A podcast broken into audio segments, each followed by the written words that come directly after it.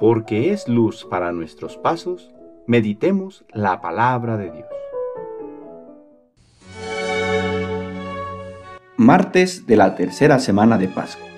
La multitud que busca a Jesús sigue sin entender.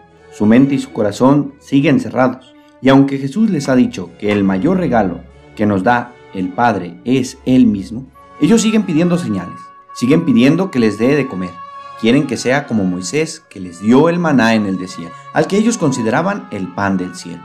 Jesús les declara que no fue Moisés quien les dio el pan del cielo, sino el Padre el que les envía el verdadero pan del cielo, que es Jesús mismo, que quitará el hambre y la sed de eternidad que yace en el corazón de todo ser humano. Quisiera que nos detuviéramos aquí. Jesús se hace pan. En su momento fue una revelación muy difícil de entender.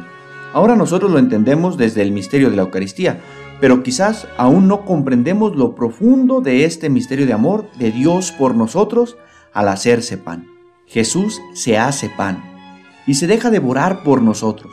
También nosotros debemos hacernos pan para entregarnos generosamente por amor a Dios en los demás. Muchas personas han seguido el ejemplo de Cristo de hacerse pan.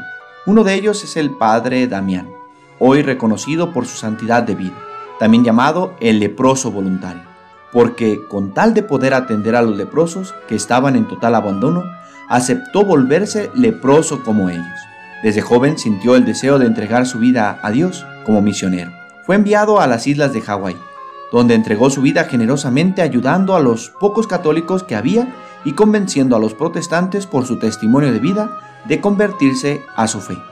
Visitando las islas, conoció una que llamó su atención, Molokai, la isla maldita donde eran enviados todos los enfermos de lepra, convirtiéndose en un infierno de dolor sin esperanza. Los pobres enfermos, perseguidos en cacerías humanas, eran olvidados allí y dejados sin auxilio ni ayudas. Para olvidar sus penas se dedicaban los hombres al alcoholismo y los vicios, y las mujeres a toda clase de supersticiones. El padre Damián le pidió al señor obispo que le permitiera irse a vivir con los leprosos de Molokai. Al monseñor le parecía casi increíble esta petición, pero le concedió el permiso y allá se fue. Antes de partir había dicho, sé que voy a un perpetuo destierro y que tarde o temprano me contagiaré de la lepra, pero ningún sacrificio es demasiado grande si se hace por Cristo. Los leprosos lo recibieron con inmensa alegría. El santo, para no demostrar desprecio a sus queridos leprosos, aceptaba fumar en la pipa que ellos habían usado. Los saludaba dándoles la mano, compartía con ellos en todas las acciones del día y sucedió lo que tenía que suceder, que se contagió de la lepra, y vino a saberlo de manera inesperada. Un día metió el pie en una vasija que tenía agua sumamente caliente, y él no sintió nada. Entonces se dio cuenta de que estaba leproso. Enseguida se arrodilló ante un crucifijo y exclamó, Señor, por amor a ti y por la salvación de estos hijos tuyos, acepté esta terrible realidad. La enfermedad me irá carcomiendo el cuerpo, pero me alegra el pensar que cada día en que me encuentre más enfermo en la tierra, estaré más cerca de ti para el cielo.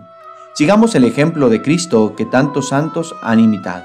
Seamos pan, dejando que otros nos coman en la entrega por amor de todos los días, en la familia, en la sociedad, en el trabajo, en la escuela, en donde realizamos nuestra vida.